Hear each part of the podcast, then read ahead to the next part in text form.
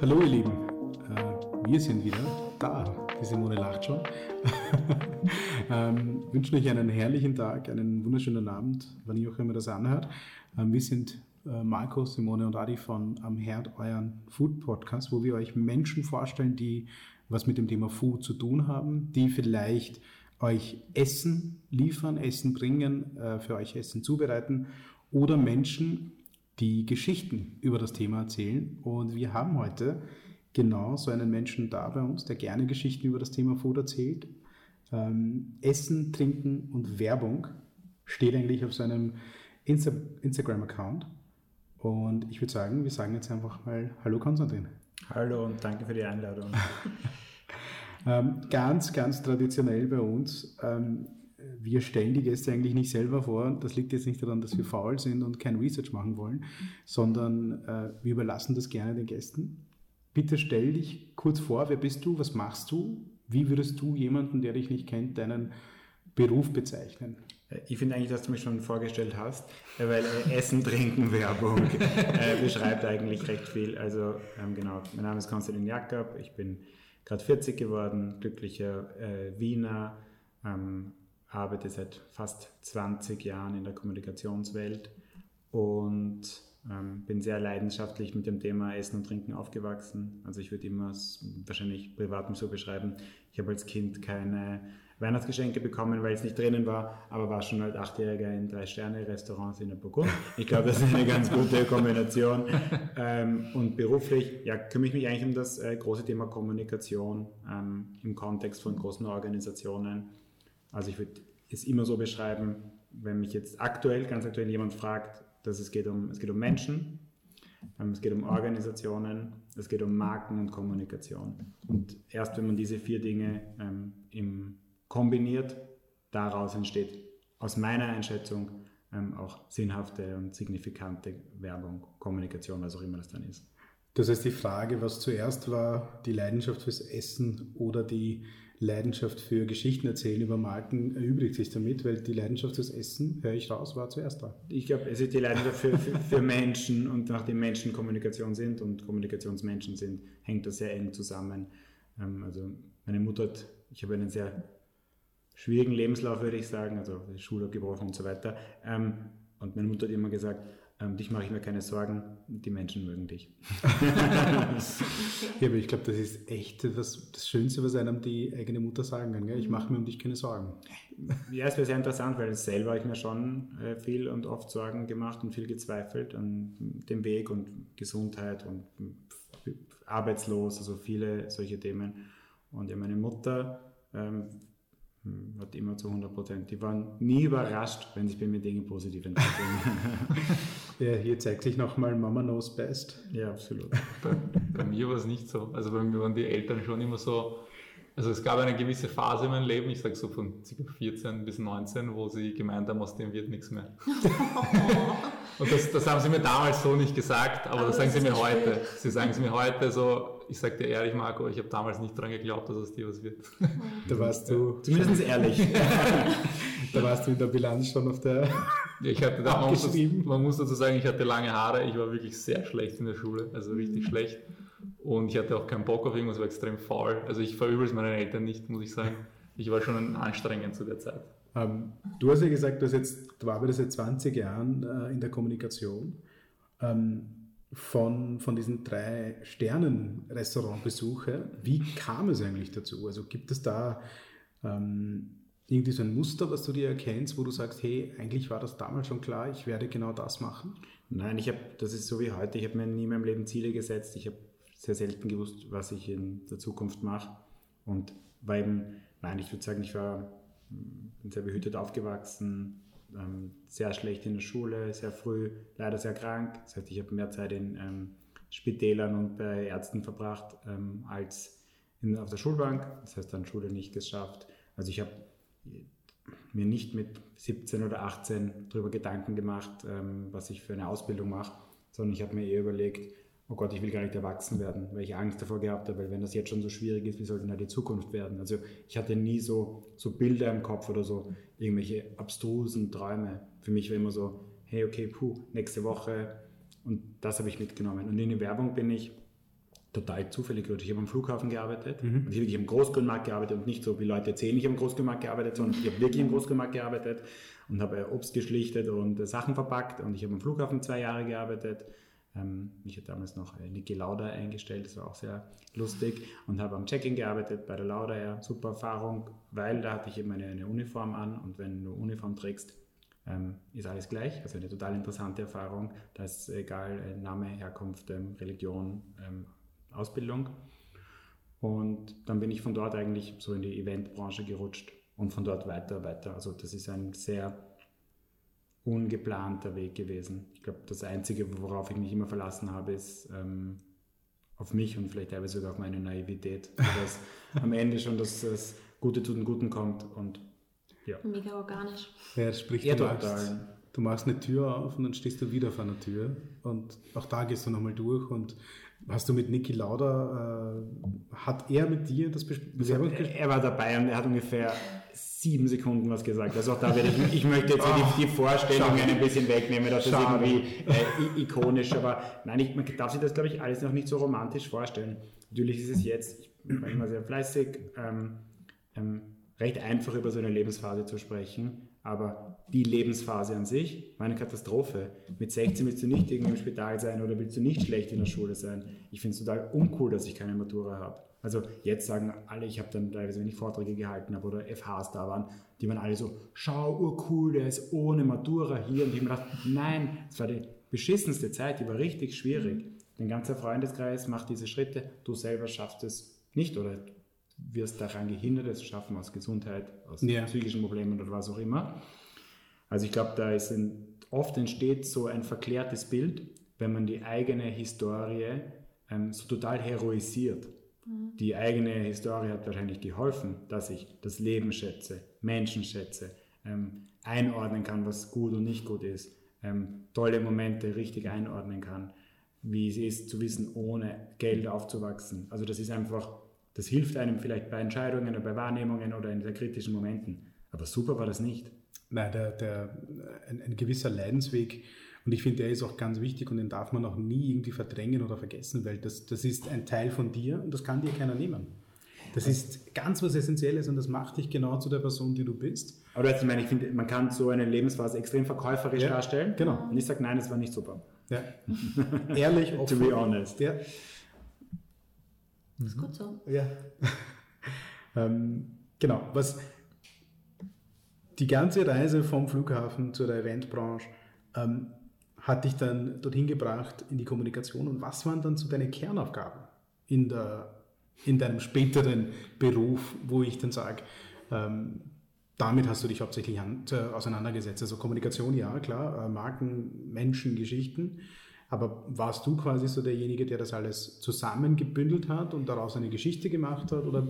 Ich würde ich würd sagen, wenn ich jetzt nur zehn Jahre oder so zurückgehe, ich glaube, es ist ein, ein, ein einfacher Einstieg. Davor habe ich zwar gearbeitet, aber nicht so genau gewusst, was ich ja. mache, muss ich auch ganz offen sagen. Ähm, es war wirklich so, ich würde es wirklich am Anfang eher so ähm, Projektmanagement und, und, und Kundenberatung, in, Kundinnenberatungen sein. Also ich habe mich vor allem darum gekümmert, dass Projekte umgesetzt werden. Ich habe wirklich vor zehn Jahren nicht genau gewusst, was ist eine Markenstrategie.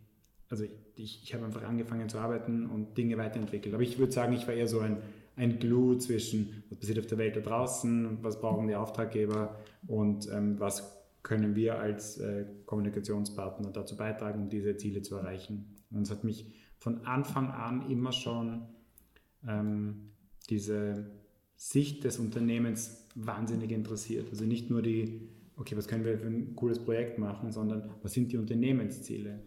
Was ist eigentlich deren Alltag? Was ist eigentlich deren Leben? Da, das ist aber äh, noch immer so. Und so hat es angefangen, würde ich sagen. Waren bei den Kunden, die du betreut hast, auch ähm, viel Essen und Trinken dabei? ja, ja, total. Also ähm, einer der ähm, Kunden, mit denen ich am, am, am, allerlängsten arbeite, jetzt schon über eine Dekade, ist zum Beispiel eben die Heineken-Gruppe, also Braunion in Österreich. Mhm. Also da war Essen, Trinken immer sehr gut. Aber sonst habe ich für alle, also wirklich von Füßlauer bis Iglo, McDonalds, ähm, äh, bis, zur, ähm, bis zum Rewe-Konzern. Also es hatte immer sehr viel mit Essen und Trinken ähm, zu tun in Also jede Fruchtsaftmarke, mhm. Red Bull, Dings. Also da gibt es wenige Marken für Cola. Ich könnte jetzt wahrscheinlich alle Food Beverage Marken, die, die, die, die man für Regal kennt, für die habe ich sicher in irgendeiner Lebensphase in den letzten zehn Jahren ähm, gearbeitet. Was, was kann man da pauschal sowas sagen? Womit holt man als Essen oder als Trinken, je nachdem, wie, wie du siehst, ähm, die Leute ab? Oder was ist sowas, wo du sagst, das sollten alle fix drin haben in ihrer Kommunikation? Oder was machen sie schlecht oder keine Ahnung? Ich glaube, das kann man auch so pauschal sehr schwer sagen. Ähm, ich hatte das Gefühl, dass die meisten, denen ich zusammengearbeitet habe, grundsätzlich einen sehr guten Job gemacht haben. Ähm, das, was da sehr hilfreich war, wenn man für solche Marken arbeitet, hat man ja irgendwie eine intrinsische Leidenschaft, weil es halt coole Marken sind. Das heißt, dass, dass sich die meisten voll reingekniet haben, das fand ich immer das eigentlich Erfrischendste, dass du bei diesen Marken waren alle so ur dabei, hat total viel Spaß gemacht und sonst, ja, es ist pauschal sehr, sehr schwer zu sagen. Ich, ich meine, die Antwort ist eh bei allem. Ich, man muss sich zuerst wirklich mit, äh, mit diesen Anspruchsgruppen, mit der Audience auseinandersetzen. Man muss ähm, verstehen wollen. Also wenn du für eine Marke arbeitest, die es in der Gastronomie gibt zum Beispiel, oder es in ähm, Festivals gibt oder die es im Retail gibt, dann muss ich halt dort auch hin. Mhm. Also ähm, ich sage das immer gleich, weil es immer gleich seltsam klingt, aber immer noch mache. Ich gehe halt noch immer, wenn ich einkaufen gehe und ich stehe vor einem Bierregal, bleibe ich dort stehen, weil ich das aufnehmen möchte. Was gibt es für Marken? Was hat sich im Packaging getan? Was ist der Preis? Das ist anders als bei einem äh, Desk Research. Also ich glaube, dass diese Welten verstehen und Interesse haben an diesen Welten. Also wenn du dann irgendwie im Team jemanden fragst, keine Ahnung, habt ihr schon das neue, weiß nicht, POS-Material von dem Mitbewerb angeschaut? Die waren so, hm, wer ist unser Mitbewerb? Dann, wenn ich schwierig, du musst, ich glaube, in dem Bereich musst du diese Welten total wollen. Mhm. Also ich glaube, es ist auch wichtig, dass man das Produkt in der natürlichen Umgebung konsumiert. So, auch selber. Es ist einer ja. der wichtigsten Punkte, dass du wirklich sagst, ah, okay, dieses Produkt ist so und so, also wenn was Neues rauskommt, also jetzt ist zum Beispiel ähm, die, die Heineken-Gruppe des Pur Piranha, also so ein, ein Hard Seltzer rausgebracht. Das erste, was ich geschaut habe, dass ich so schnell wie es geht, das bei mir am Tisch habe und in den unterschiedlichen, sag ich mal, Anwendungsformen auch probiere und für Geil. mir mal ein Bild mache. Ja. Sonst brauche ich ja nicht einmal, nehme ich mich nicht mehr selber ernst. Ja. Mhm.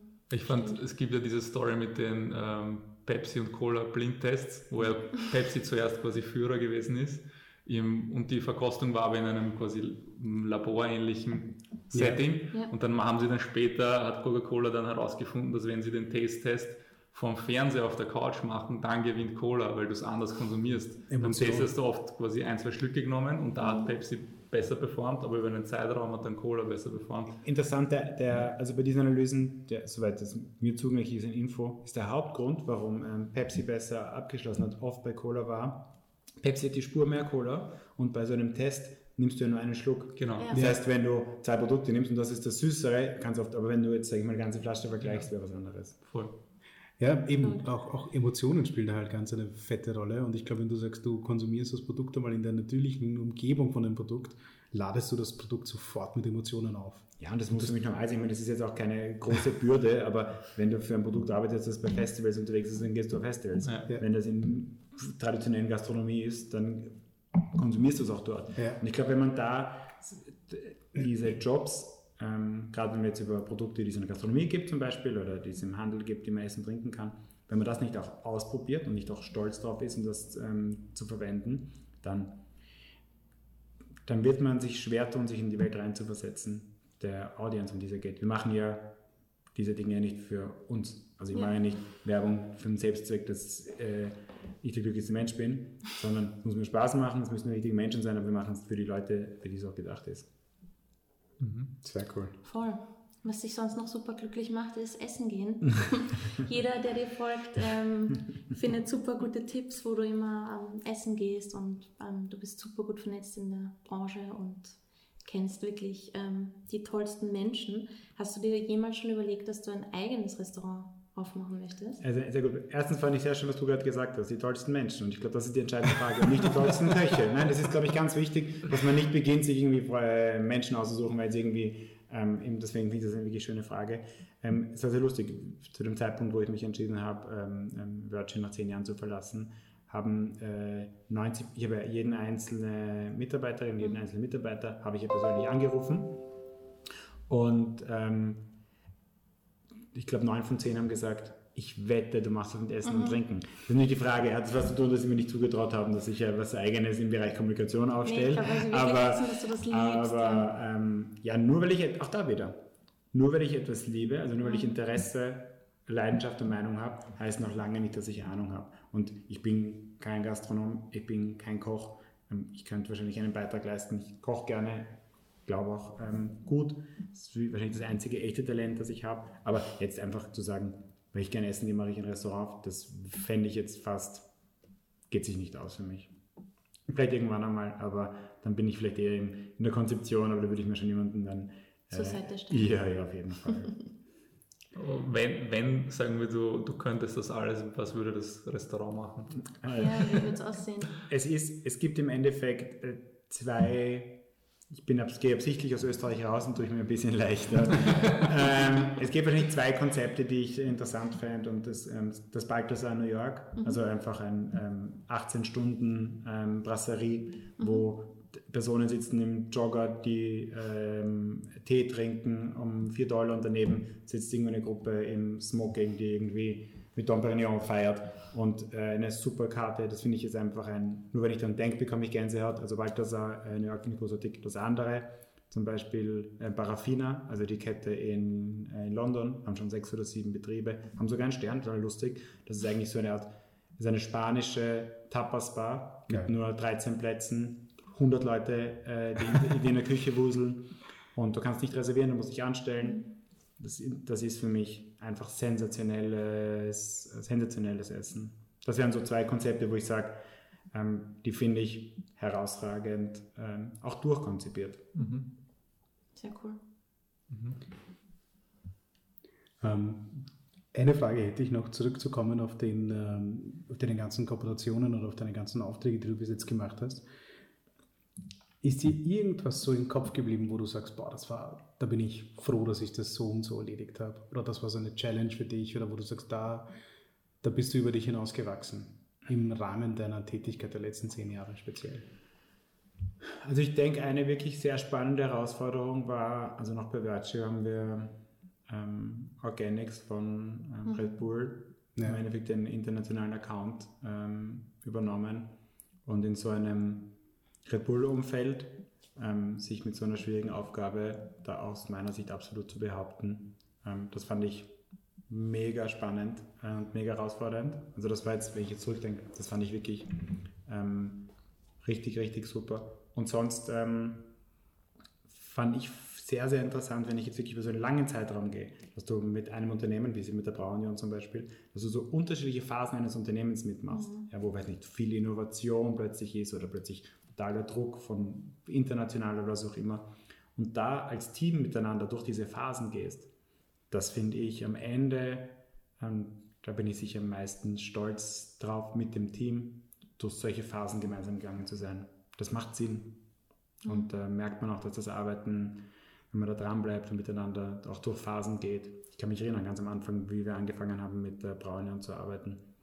Da im zweiten Jahr, da ging es mir selber überhaupt nicht so gut. Da habe ich, total überarbeitet und habe total gestruggelt. Und dann gab es auf der anderen Seite einen Partner, der gesagt hat, du, keine Sorge, also wir glauben an dich. Das ist, ob du jetzt einmal drei Monate du irgendwie die Schwierigkeit tust. Jetzt ist es ein langes Race und ich finde diese Phasen miteinander machen. Aber auch gleichzeitig bin ich dann einmal zwei Monate ähm, mit dem Rucksack ähm, unterwegs gewesen und habe die gesamte Verantwortung dem Team übergeben. Mega. Und für mich war das ganz schwer, weil für mich war dieses, was ich vorher gesagt habe, dieses, diese, ich bin die lebendige Existenzangst, weil kein Geld, krank, kein Job, also es war immer ein bisschen schwierig. Aber dann zu lernen, zwei Monate loszulassen und dann zurückzukommen und die erste Aussage vom Team und vom Kunden, das war das größte Lob ever, war, also für uns würdest du nicht zurückkommen brauchen. ja? Und das war aber super, weil das war natürlich, das Team ist gewachsen, Ja. für den Kunden super und für mich war das auch dann die Möglichkeit, im, in meinem Weg, was auch immer der ist, weiterzugehen, weil, okay, puh, das Team kriegt das hin, next one. Wo warst du da die zwei Monate? Ähm, ich war, es, es klingt mehr als es ist, weil es, ich würde nicht sagen, es war eine Weltreise, sondern es war eine Reise um die Welt. Ja, also es ist einmal so um den, um den Globus, also in acht Wochen kann man nicht so viel machen. Ich war, ich war in Japan, Ja. es war unvorstellbar. Ähm, ich war auf Hawaii, Ja. Ähm, und dann war ich ähm, kurz San Francisco und LA. Mhm. Dann war ich ähm, Panama und Kolumbien. Also dein persönlicher Jakobsweg. Das war mein Jakobsweg. und da habe ich zum Beispiel, deswegen, das ist auch oft so ein verklärtes Bild, weil ähm, da habe ich gewohnt im, ich bin aufgewachsen ohne Geld, deswegen ist für mich, hat Geld auch keinen echten Stellenwert. Also man kann mir auch nicht irgendwelche, habe ich auch bekommen, unmoralische Angebote für Jobs, aber wenn das nicht passt, dann passt das nicht. Ähm, aber da habe ich auch im, im, im Hostel geschlafen mhm. mit 13 Leuten im Zimmer und aber auch mir gegönnt dann irgendwann eine Nacht irgendwo in Japan äh, beim Mount Fuji in irgendeinem Ultra-Tempel. Mhm. Und so die Kombination finde ich immer spannend. Genauso wie beim Essen. Ähm, ich liebe ja Wiener Beiselküche und das Wiener Beiselküche am Donnerstag oder Freitag irgendwo anders essen, ich glaube, das ist cool. Nur irgendwie äh, Fancy Fine Dining ist völlig irrelevant. Nur überbackenes Essen kann ich auch nicht.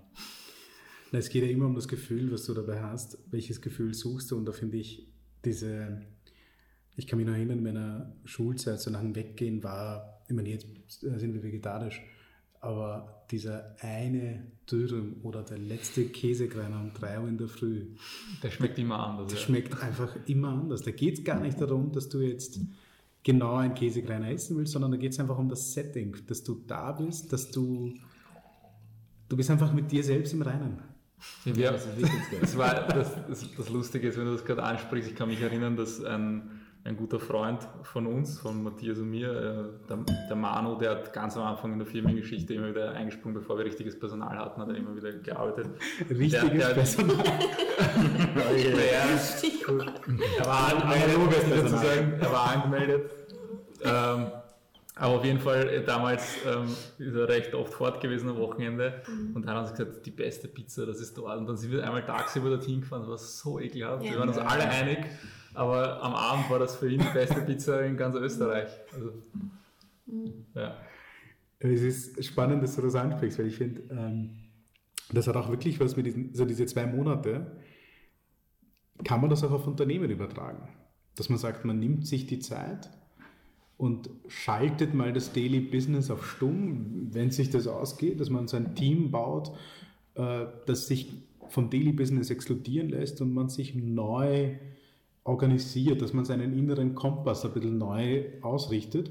Hast du so eine Phase auch beruflich gehabt, wo du dich einfach mal komplett kurz einfach mal resettet hast und gesagt hast, okay, da, das soll jetzt die neue Richtung sein?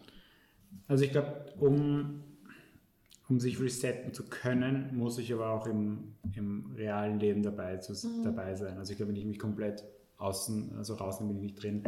Ja, es war sicher die, die Phase der, sage ich mal, der Fokussierung, was ich 2019 mal ähm, bei, bei Virtual, wo ich ja zehn Jahre war, wo wir sehr, sehr groß geworden sind, auch aus eigenem Wunsch, aus eigener Kraft und dann aber gemerkt haben, okay, in der Zukunft sehen wir eigentlich die Aufgabe von Kommunikationsagenturen ähm, etwas fokussierter.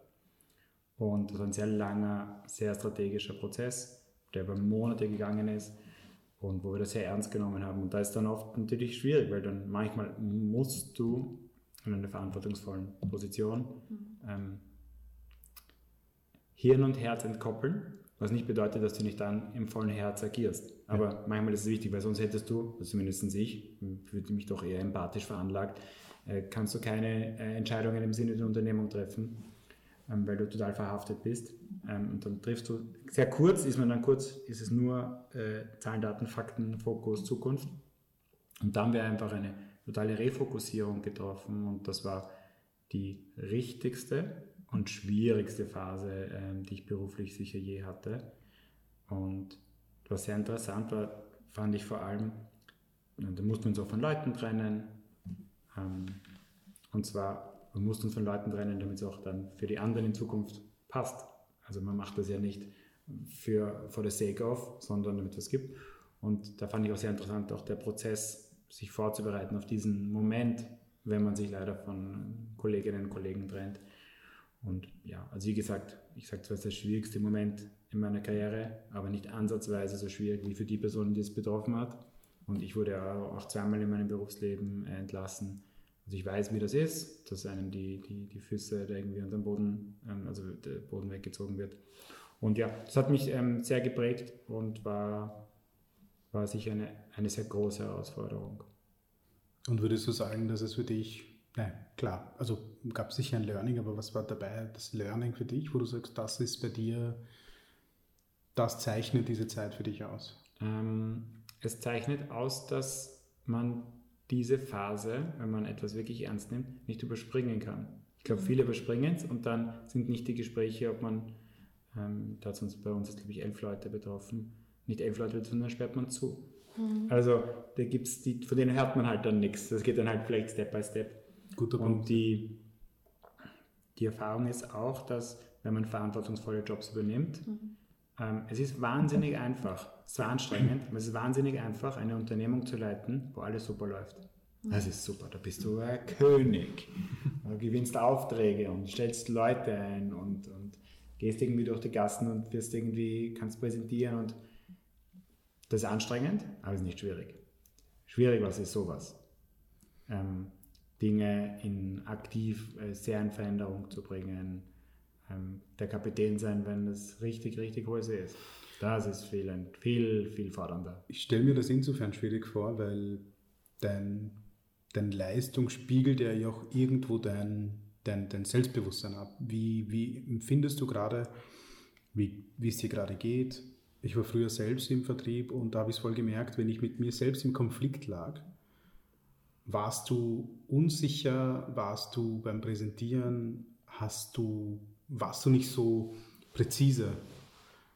Ist es, dir, ist es dir in dieser Phase auch so ergangen, wo du sagst, du warst ja. einfach ein bisschen so mit sich, mit dir selbst im Konflikt, weil es einfach so eine unangenehme Phase war? Nein, im Konflikt war ich gar nicht ich habe das wirklich so, so ernst genommen. Ich habe da von Sekunde 1 auch ähm, externen Support genommen. Also ich war von der, von der Sekunde, wo wir gewusst haben, da gibt es Themen, die hart werden, mhm. ähm, weil habe ich mich sofort in so ein auch Coaching-System reingebracht. Also ich hatte externen Support, egal ob das jetzt HR, Coaching etc. Da gab es einfach, ich habe gewusst, ich brauche hier, weil das ist genau ein Problem. Wenn ich so narzisstisch wäre, dass ich sage, ich treffe diese Entscheidungen alle selber, wenn ich so viel Knowledge habe, dann finde ich, werde ich in meiner Rolle nicht gerecht.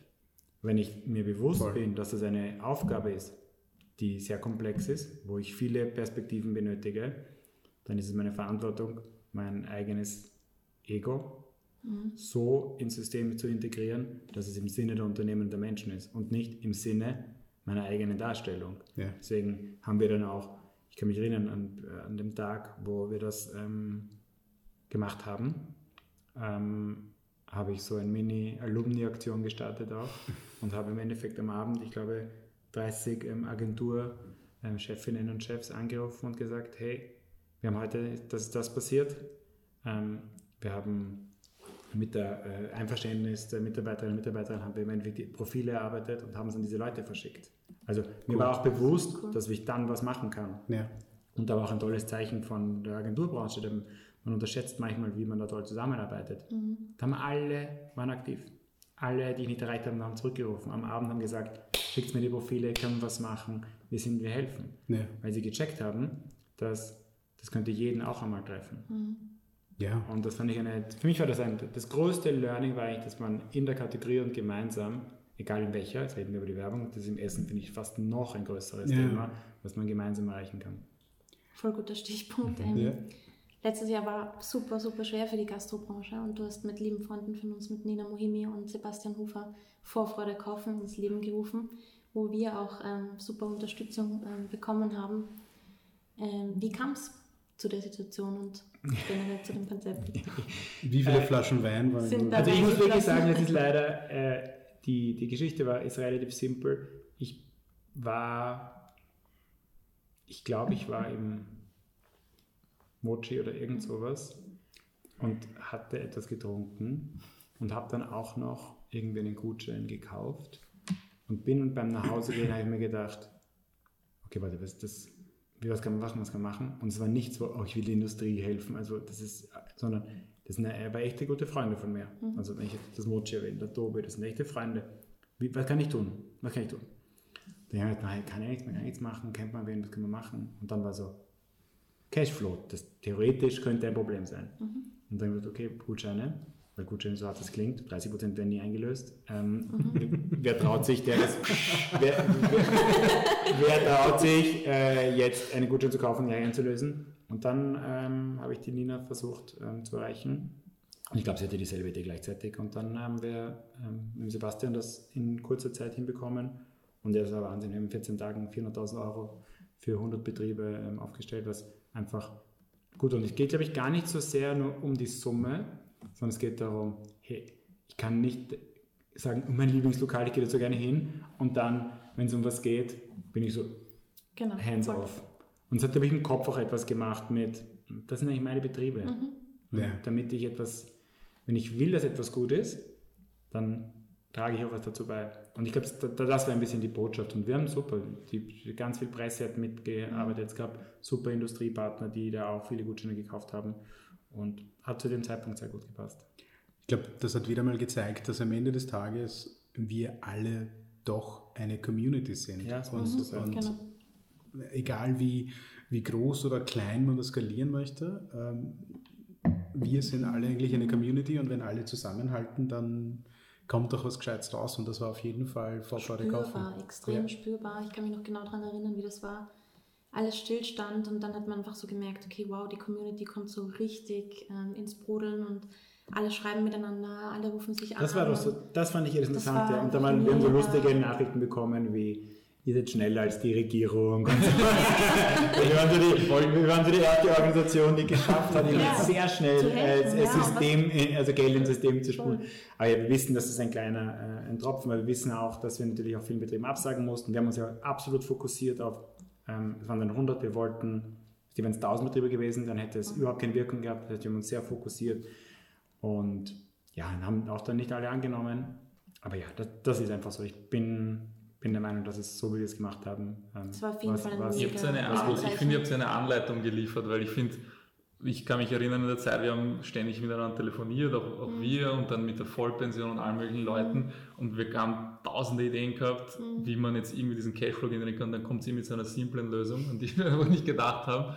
Und dadurch, dass ihr das gemacht habt, dann sind da tausende Plattformen noch so, ja, ja, ja. Und es hat auch den Kunden, glaube ich, so ah ja, ich könnte eigentlich einen Gutschein kaufen. Und danach ja. war es irgendwie Standard. Jedes Mal, wenn irgendeine schlimme Nachricht kam, hat man halt Gutscheine gekauft. Ja.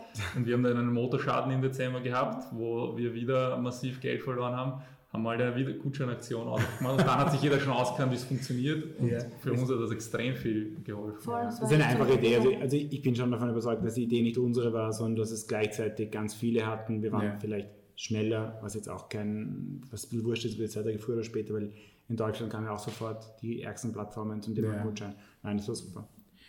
Ja, im Endeffekt geht es einfach um zu helfen und da ist egal, wie, wie hoch der Beitrag ist oder wie schnell man ist, aber man, es war für viele auf jeden Fall eine spürbare Hilfe und auch so ein, ein Zeichen, dass die Kunden nach wie vor zu einem halten. Also es gibt dir mhm. so ein positives Gefühl. Das meine ich ja, das, das ist das größte Potenzial. Ja, dass du weißt, sobald es wieder losgeht, wir haben die Leute hinter uns und ja. sie kommen dann noch wieder. Das war so richtig so Gutschein für Gutschein, ähm, cool, da geht was weiter. Und auch eine schöne Bestätigung, dass man nicht alleine da ist. Ja. Weil im ersten Moment dachte man so, ja, das interessiert jetzt niemanden als klein, ich bin ein kleiner Betrieb irgendwo und die haben ihre eigenen Probleme und das hat aber gezeigt, so es gibt verdammt viele Leute, die eigentlich doch wollen, dass wir weiter existieren, denen was das bedeutet. Ja.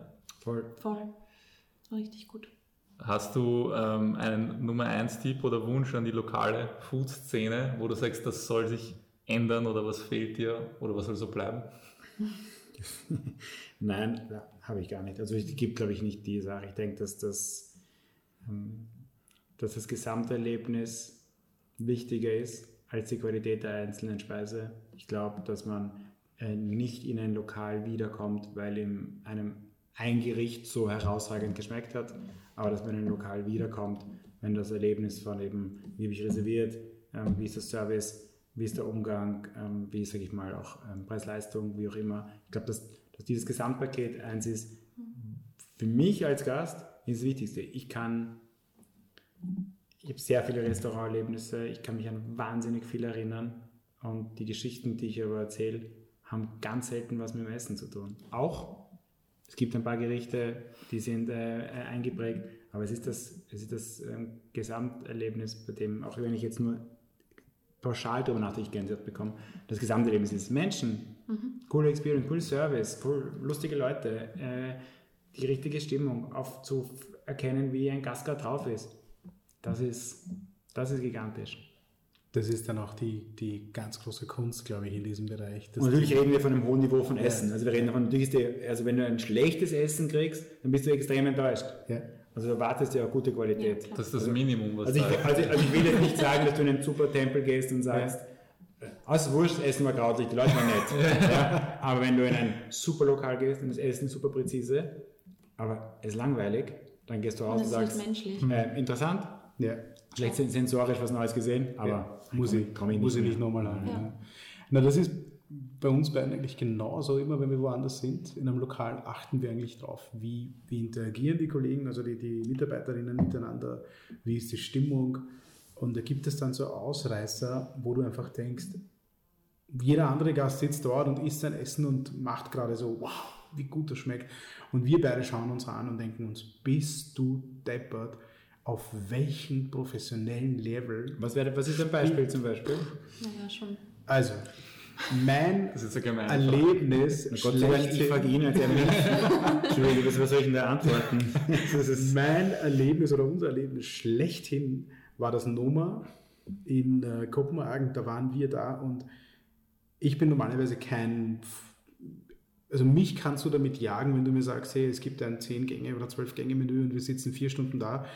Ähm, dann sage ich, wo ist der nächste Kebabstand? Es ist übertrieben, übertrieben Du gesagt. sitzt und- nicht gerne sehr lange. Ich sitze nicht gerne so lange.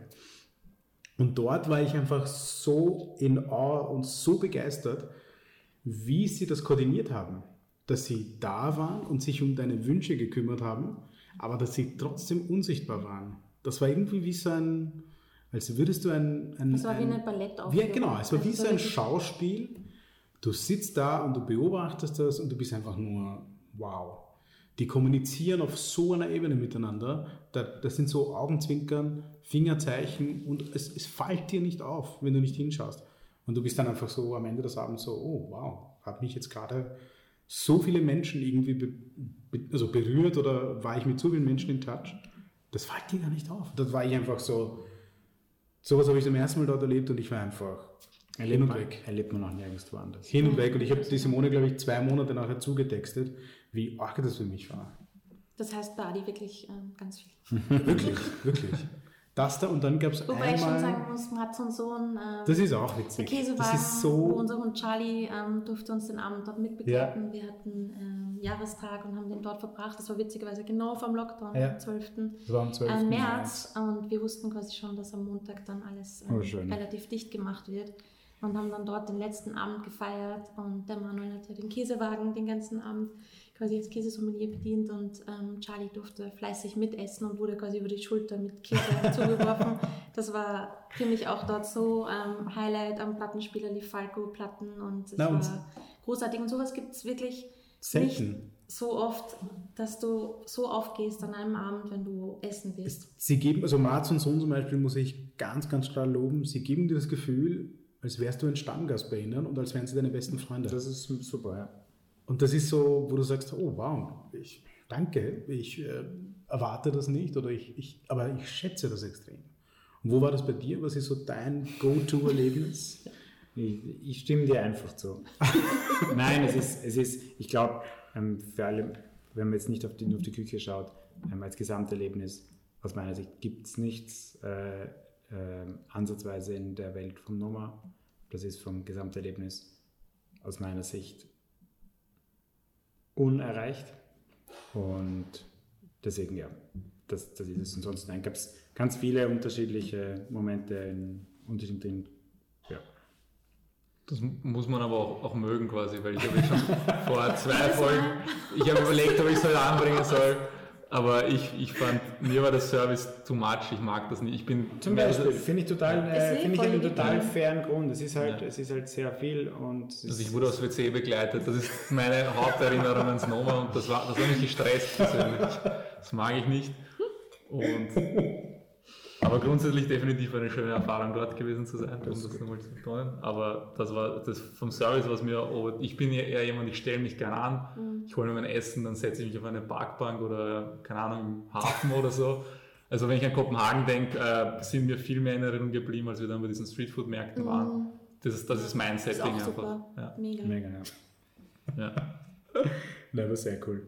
Ähm, jetzt würden wir gerne zu unseren ähm, standardisierten, hochwissenschaftlichen Fragen kommen. Ähm, also ich stelle einfach mal die erste Frage. Wie läuft denn so ein normaler Arbeitstag bei dir ab, wenn es diesen normalen Arbeitstag gibt?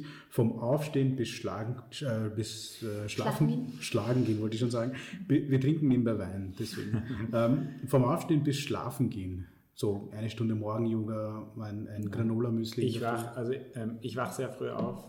Ähm, grundsätzlich nicht, weil ich so urgetrieben bin, sondern mm, ja, ich wach früh auf. Ich, Was bedeutet früh? um 6 Uhr wache ich auf und stehe auf. Ah, Ich okay. bleibe auch nicht im Bett liegen. Ähm, ich stehe auf, dann tue ich ein bisschen rumtrödeln und sonst. Es ist sehr schwer zu sagen. Eigentlich ähm, versuche ich den Tag einfach, jeden Tag einfach so zu orchestrieren, dass es für das Team, mit dem ich arbeite und für mich selber, dass wir einfach unsere Dinge vorantreiben. Ähm, ich versuche mich nie treiben zu lassen von irgendwelchen Faktoren und ich arbeite auch nie besonders lange.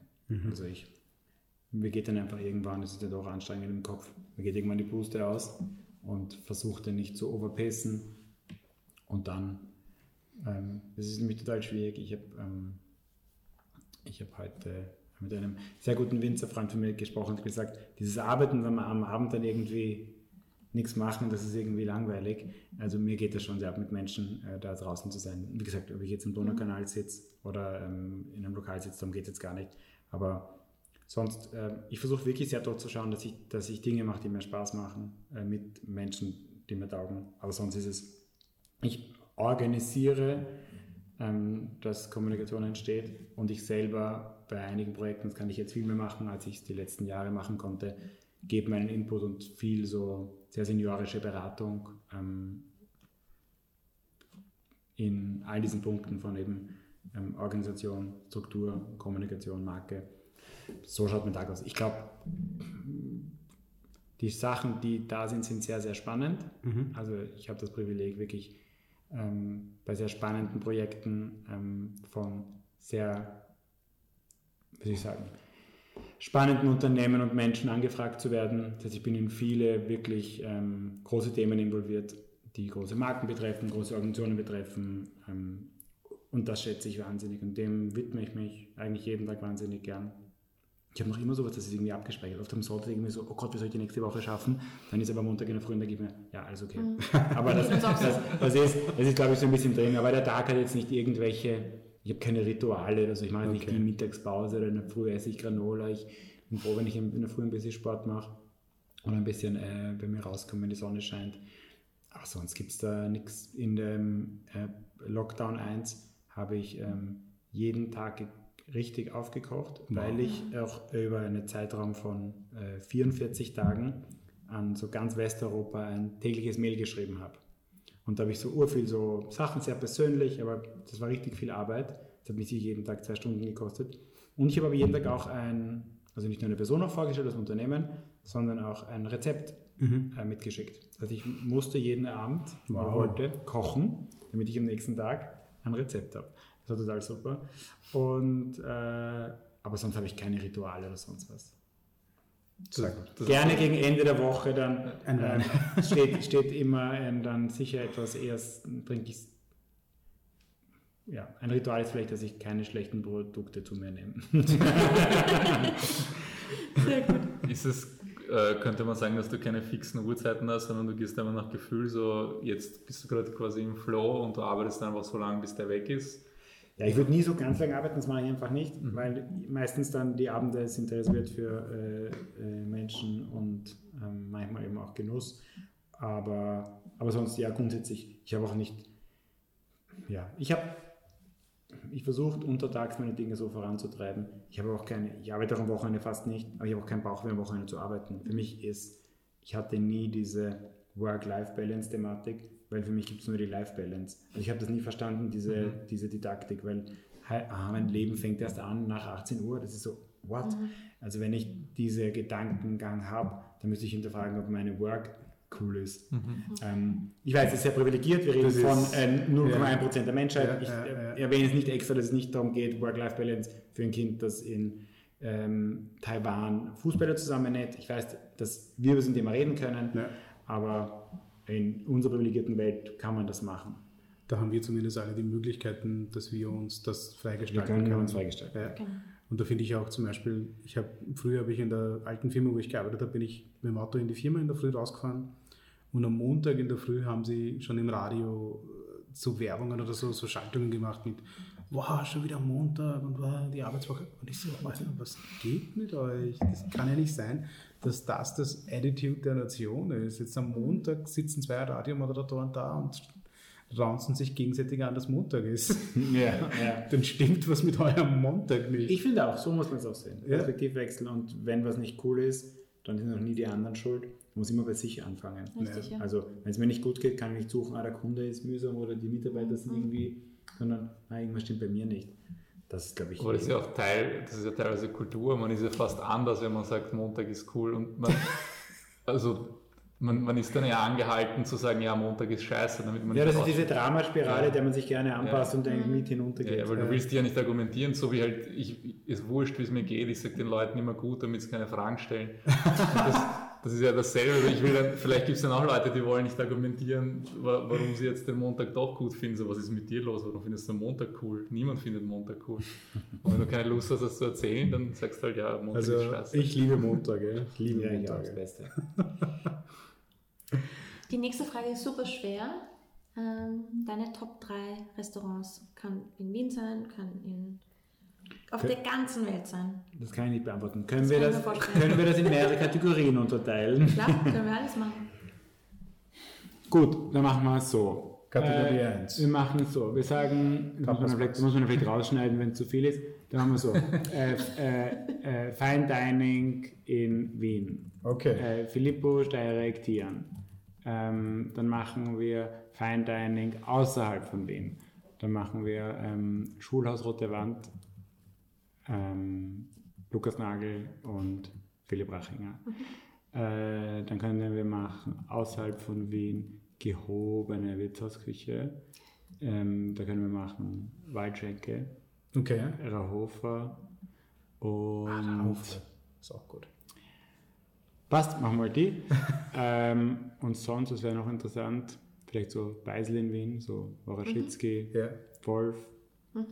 Und ähm, international wahrscheinlich die interessantesten Plätze, ja, wahrscheinlich eh, also Noma, ähm, Osteria Francescana mhm. und ich fand eigentlich auch so cool äh, das Blanca in New York, weil das das erste ähm, so Fine Dining Platz war, wo ich war, wo du auch nur Table Seating hast. Okay.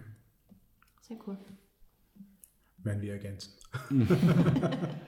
Wer ist die erfolgreichste Person, die du kennst, wie auch immer du Erfolg dir findest? Ja, das ist sicher, ja, das ist schwierig. Das ist schwierig.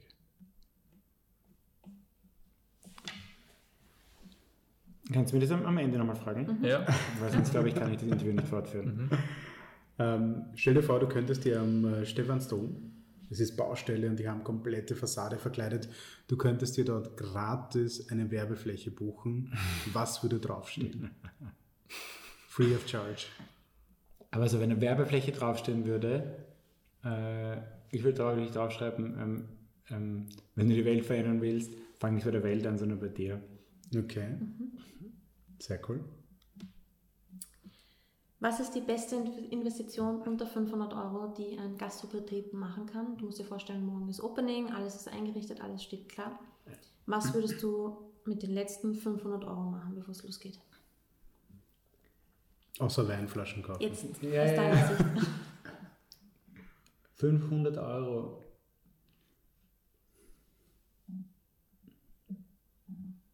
Erste stellt Fragen. Die nächste wird noch viel beschissener. Ja. Nein, mit fünf. Spannende. Spannend. Sorry. Es geht, es geht sich so wenig aus. Das ist Absicht. Ja. Genau. Wir können es auch mit 100 Euro machen. Das ist Ja, ja, das ist, vielleicht, das ist vielleicht sogar noch besser.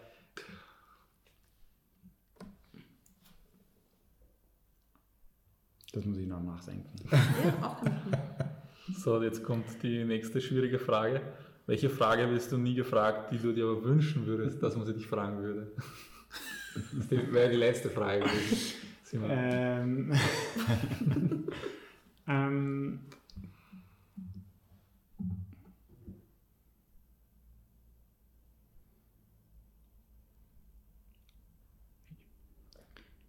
äh, wie ich meinen 40. Geburtstag gefeiert habe.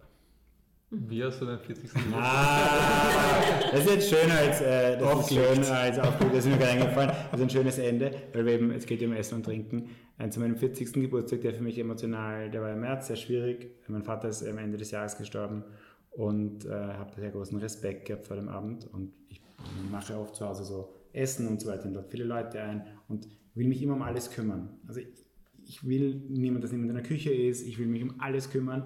Das ist nicht so urnerdig, sondern ich will einfach Gastgeber sein. Und da war aber so, dass meine Geschwister gesagt haben, ähm, da war klar, die Gastro ist zu, zum zweiten Mal mein Geburtstag, nicht vergessen, 16. März äh, letztes Jahr, erster Tag äh, Lockdown, Gastro zu, mein Geburtstag. Ähm, und dann haben sie gesagt, du musst dich um nichts kümmern, ähm, einfach nur zu Hause, äh, frisch geduscht, um 18 Uhr, halbwegs schick da sitzen. Sind sie gekommen und haben so ein bisschen dekoriert. Ich gewusst, da ist irgendwas im Busch, aber ich habe nicht gewusst, was. Und dann äh, hat alle 15 Minuten ähm, seine Tür geklingelt.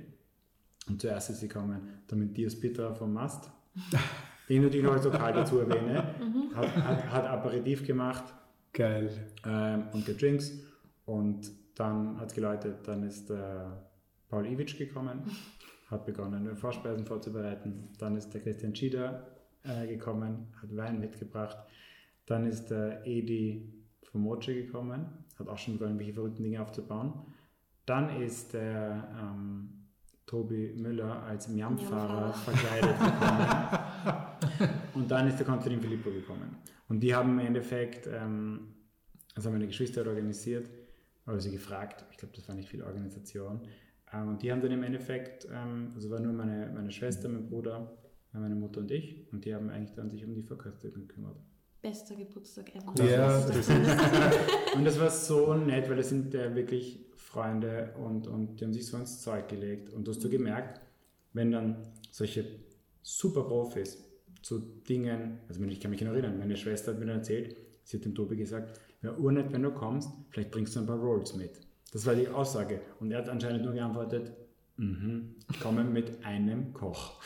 Und ja, die haben einfach eine Nigiri-Station aufgebaut und er hat einfach so Chef's Choice gemacht wie in Japan. Und es war einfach so, wenn du diese, wenn wir über Leidenschaft sprechen, wenn du Menschen mit Leidenschaft in Situationen bringst, wo sie sie ausleben können, dann gibt es auch keine halben Sachen. Das Ja. war völlig klar. Der Konstantin Filippo hat in meinem nicht so großen Rohr irgendwie frischen Steinbutt gemacht. Ähm, der Matthias musste dem Paulewitsch helfen beim Anrichten, weil es irgendwie so ein komplexes Gemüsegericht war.